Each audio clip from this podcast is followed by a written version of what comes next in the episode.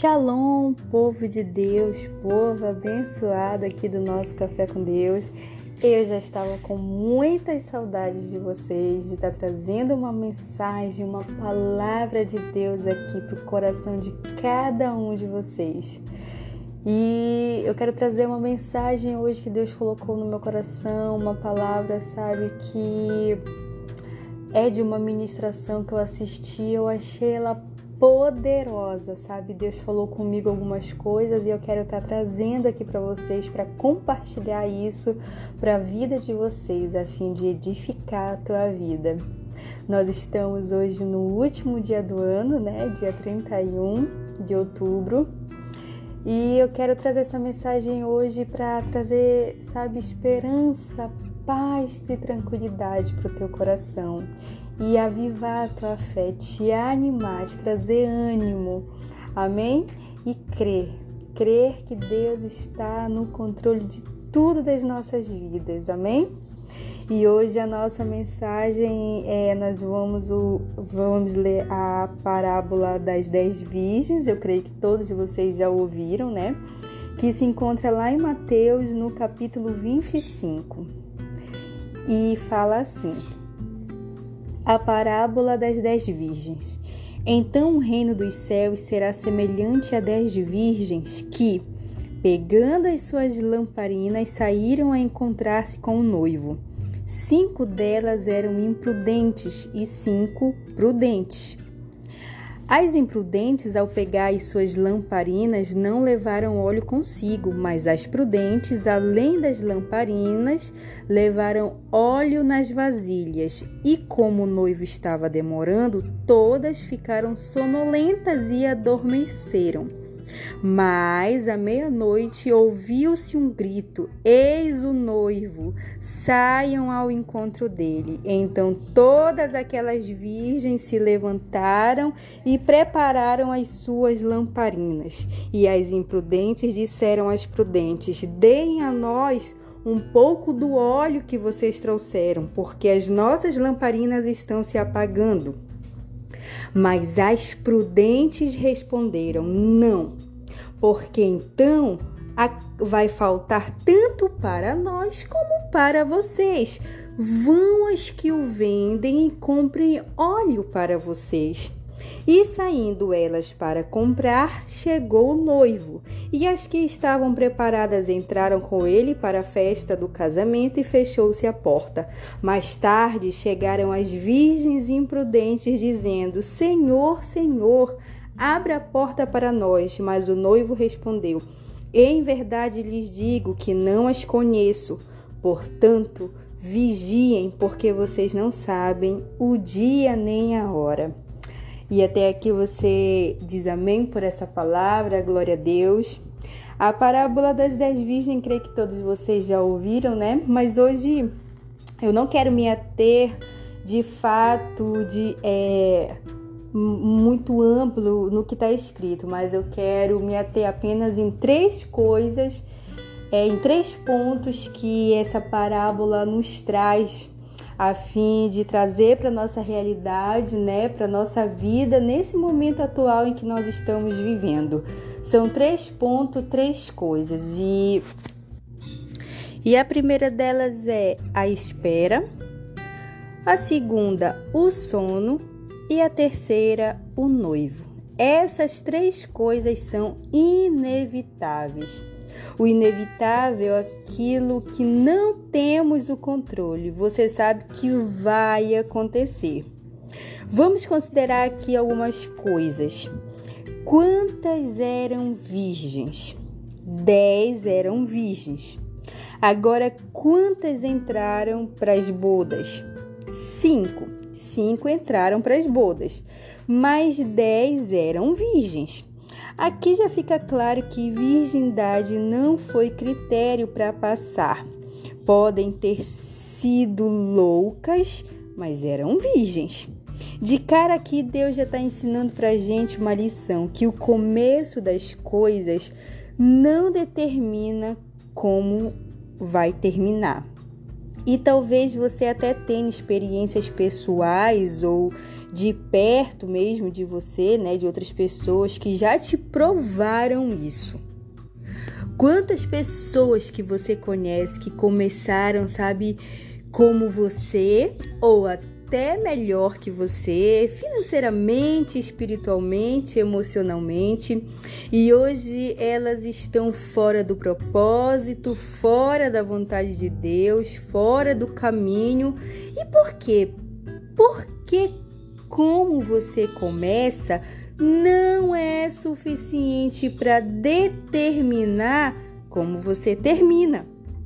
Então, duas coisas místicas que precisam cair por terra na nossa área espiritual é o seguinte: primeiro, a ideia de que se eu começar bem, eu termino bem. Não caia nessa. Tem muita gente, sim, que começa muito bem, mas termina muito mal. Agora, isso não é motivo de tristeza, eu diria que é um motivo, em parte, de alegria.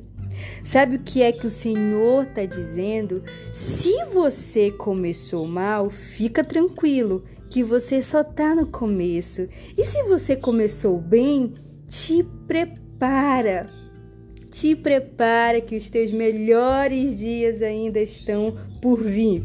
Você ainda não atingiu o teu melhor momento, o teu melhor dia ainda vem aí, porque a palavra do Senhor é clara: melhor é o fim das coisas do que o começo delas. Não é como você começa que determina como você vai terminar.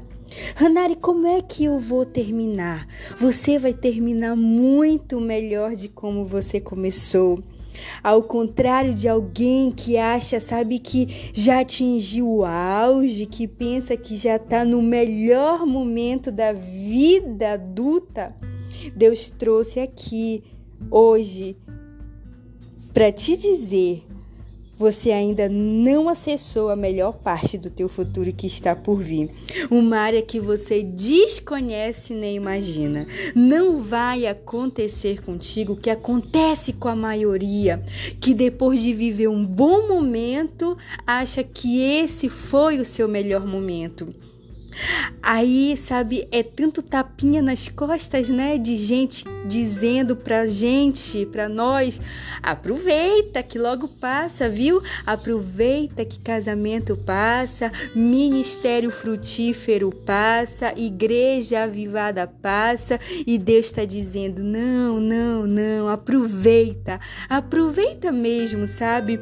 Mas por quê? Não, não é porque vai passar, é porque isto é a passagem para um futuro muito melhor da onde você ainda chegará. O que a palavra de Deus garante não é tapinha nas costas. O que a palavra de Deus garante é como a sua palavra diz, a vereda do justo é como a luz da aurora que vai brilhando cada dia mais, cada dia mais, cada dia mais. Você não será cada dia menos, você será cada dia mais. Deus te trouxe hoje aqui para ouvir essa mensagem, para te habilitar para um futuro que você desconhece, um futuro que você não imagina. O que vem por aí é melhor do que tudo que já foi.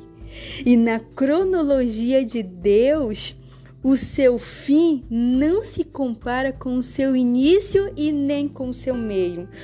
Podem todos começar muito bem ou podem todos começar muito mal. Então, como você começa, não é isso que determina.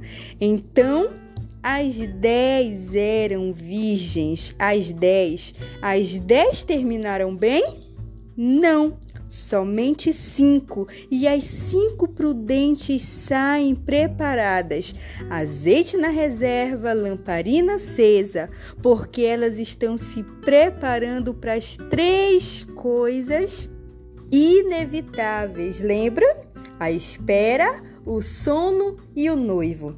Então as cinco saem preparadas e a primeira coisa do processo que elas vão ter que passar é a espera. Então elas já saem com uma vasilha com azeite na reserva, porque elas já sabem que haverá algum tempo de espera. Agora elas sabem quanto tempo? Não. Por isso a prudência, o preparo enquanto se espera. As outras cinco são consideradas como loucas não porque não são virgens, todas eram virgens, como eu já falei, todas tinham lamparinas e estavam acesas, e todas também tinham azeite. São consideradas loucas porque não levaram o suficiente, não levaram reservas para se preparar para o tempo da espera. E não levam consigo essas reservas. A espera ela é inevitável, mas como eu decido esperar é uma opção. A gente pode esperar maratonando uma série na Netflix, comendo pipoca. A gente pode esperar indo para uma balada hoje, amanhã, depois. Esperar traindo a esposa, o marido, mentindo. Podemos esperar de muitas formas e também seríamos considerados loucos. E isso é uma certeza, levando em consideração que não sabemos quanto tempo esperaremos. Agora podemos esperar também adorando, agradecendo cada novo dia, procurando andar na verdade, na justiça, na paz, no amor, na fé na perseverança, glorificando o nome de Deus, já se abastecendo enquanto esperamos. Escolha esperar com reservas. Não lute contra ela. Não lute contra a espera. Esse processo é inevitável. Pelo contrário, se prepare para ela. Davi vai dizer: Esperei com paciência no Senhor, e o Senhor se inclinou para mim e ouviu o meu clamor. O que aconteceu? Deus atravessou o fator tempo, acelerou os ponteiros pela atitude de Davi, pelo fato de como ele decidiu esperar, de como ele decidiu passar por esse processo da espera. Por exemplo, o que é que aceleraria o ponteiro da igreja para o arrebatamento? A Bíblia dá uma dica. Ela diz que enquanto esse evangelho não for pregado a toda criatura, isso aqui é um sinal escatológico, que significa que quanto mais gente souber de Jesus, mais próximo se torna a sua hora. Por isso a igreja clama tanto por um avivamento, para que haja um despertamento. Aí ele vem e atravessa o fator tempo, o fator cronos e cumpre aquilo que ele quer. Você sabe quando é que você vai enricar? E o que é que você vai fazer enquanto você não enrica? Reclamar que é pobre todo dia? A forma como eu decido esperar não depende de Deus, depende só de mim. Imagina um noivo vindo pegar sua noiva e chegando a encontrar uma noiva que não aguentou o vestido e foi botar outra roupa. Imagina um noivo vindo buscar uma noiva que não aguentou a coroa da cabeça porque começou a pesar, a incomodar e ela também tirou. A espera, ela quer descaracterizar as suas perspectivas de futuro. Então espere sabe? Espere ajeitando as vertes, arrumando a coroa na cabeça, enchendo o vaso de azeite, tendo reservas. Espere limpando a casa, que é o seu espírito, corpo, alma. E por quê? Para você ficar tranquilo. Porque esperou, mas esperou preparado, abastecido, para não ter que procurar uma saída de emergência na última hora. Leve reservas, considere o tempo. A outra coisa é o sono todas dormiram, porque o que é inevitável não é só uma parte, é toda ela. E o sono é para todos, como diz a palavra do Senhor: o sol que brilha para o justo brilha para o ímpio também. Você sabia que no Agreste, na Caatinga, na África, esses lugares de escassez, muitas vezes a, a criança com fome pede ali, né, alimento para a mãe e elas não tendam, né, os pais não tendo o que dá para essa criança, eles botam elas para dormirem, porque o sono, ele é mais forte que a fome. E acontece dessas muitas crianças não acordarem mais por ter entrado em estado de hipotermia. Nós mesmo muitas vezes, né, até falamos a expressão dorme que passa, né? Isso é para você entender quão forte é o sono. Tanto que quando uma pessoa está na lama do pecado, no caminho errado, Jesus diz que essa pessoa está no sono da indolência, uma anestesia mortal. Só quem já lutou contra ele sabe. Mais de 40% dos acidentes de trânsito não aconteceu por embriaguez. Você acredita que acontece por motivos de sono, sonolência? O sono ele é inevitável. As 10 dormiram. E sabe qual é a aplicação disso para a nossa vida? O que Deus está querendo nos dizer é que você pode ter azeite na reserva, pode ser o melhor crente, pastor, pai, mãe desse mundo. Hoje Deus quer tirar um jugo das tuas costas. Você não terá o controle de tudo sempre. E isso não é culpa sua. Por melhor pastor, pastora, pai, mãe que você seja, você não vai conseguir cobrir todas as ovelhas. Pode ser um bom pai, sabe? Uma boa mãe, uma hora o teu filho vai fazer algo que você não vai saber pode ser o melhor chefe dentro dessa empresa. Vai acontecer coisas que você não terá o controle.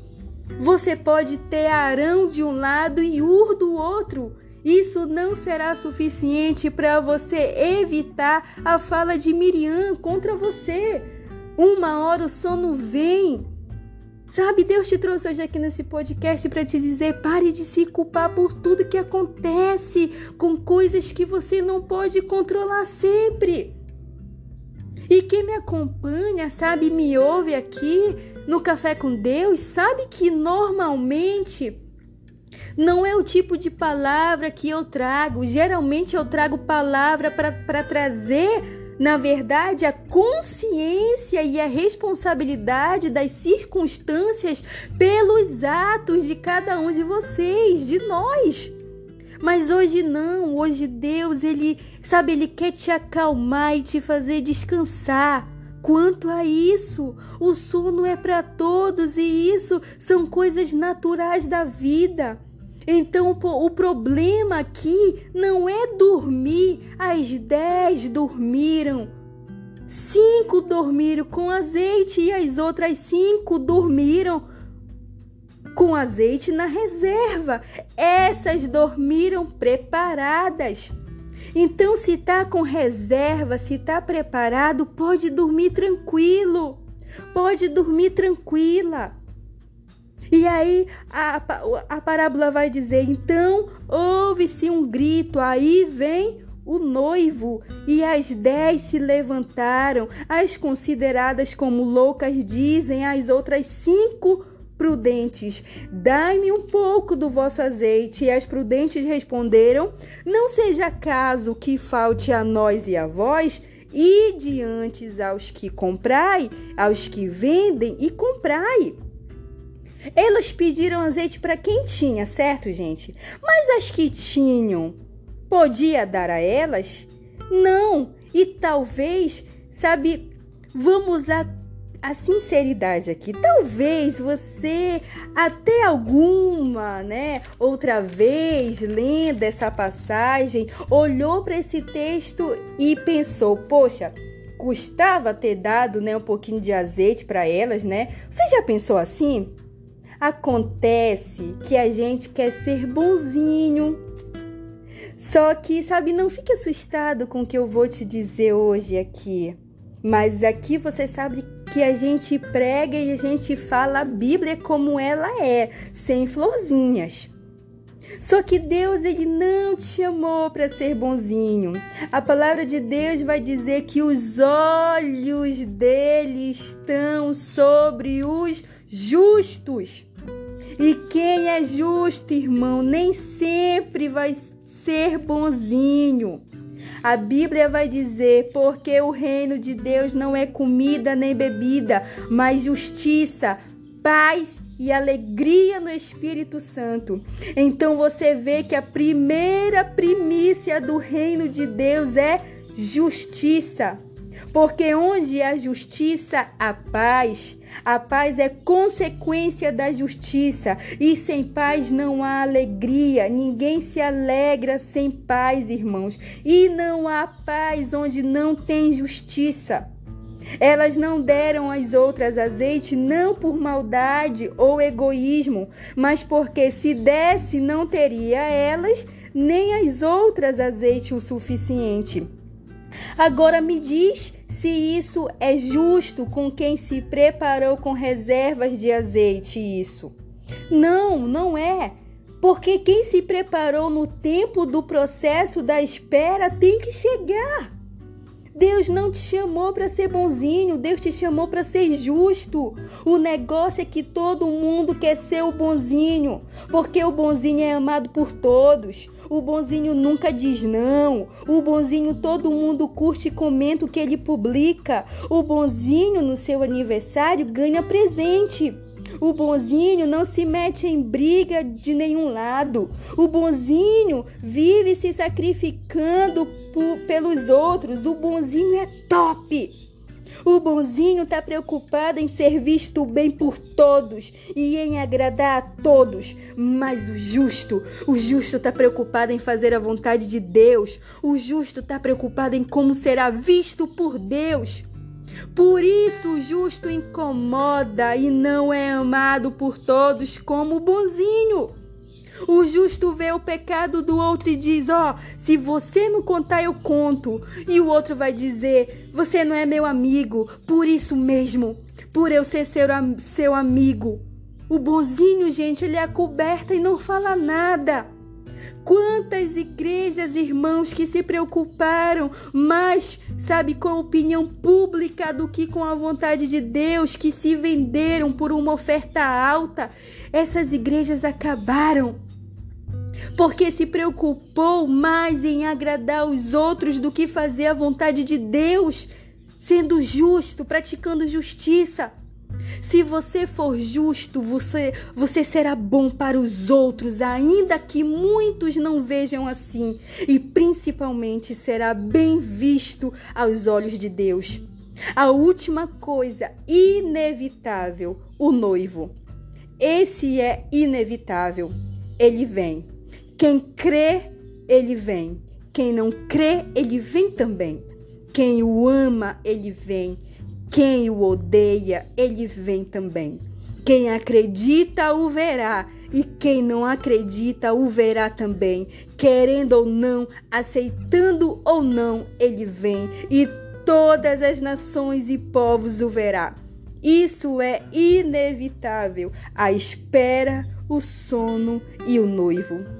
Se prepare buscando azeite para reserva. E se tem azeite, pode dormir tranquilamente esperando o noivo. Que essa mensagem, irmãos, te faça refletir em como você está se preparando nesse processo de espera, enquanto aguardamos a vinda do noivo. Como eu falei, não importa como você começou. Melhor é o fim das coisas do que o início delas. Ainda dá tempo. Busca azeite, enche os teus vasos de azeite. Tenha reservas e durma tranquilo, porque nós vivemos os últimos dias, irmãos. Jesus, ele está vindo, ele está se preparando e a igreja precisa estar de vestes brancas e limpas com a coroa na cabeça, para que quando ele venha buscar a igreja, nós possamos estar de pé, prontos, preparados para ir se encontrar com o noivo. Seja prudente. Não haja como um louco, como uma louca. Seja prudente. Que Deus te dê discernimento, sabedoria e clareza. Que todas as escamas dos teus olhos possam cair para que você possa enxergar a guerra espiritual que nós estamos vivendo atualmente nesse mundo. Olhe ao seu redor, peça para Deus ampliar a tua visão, ver além do que está à sua frente, para que você consiga discernir o momento atual em que vivemos. Que essa palavra possa edificar a tua vida e te fazer refletir em como você tem se preparado para a vinda do noivo. Amém? Fiquem todos com Deus, um grande abraço. Que Deus te abençoe, te guarde, te proteja, guarde a tua casa, a tua família, teu trabalho, teus filhos, teu casamento. Jesus te ama e ele espera vir buscar uma noiva que esteja de vestes limpas e pronta, com azeite nas reservas, lamparina acesa e uma coroa na cabeça. Amém? A gente se vê no nosso próximo podcast aqui no nosso Café com Deus. Fiquem todos com Deus. Um grande abraço. Tchau, tchau.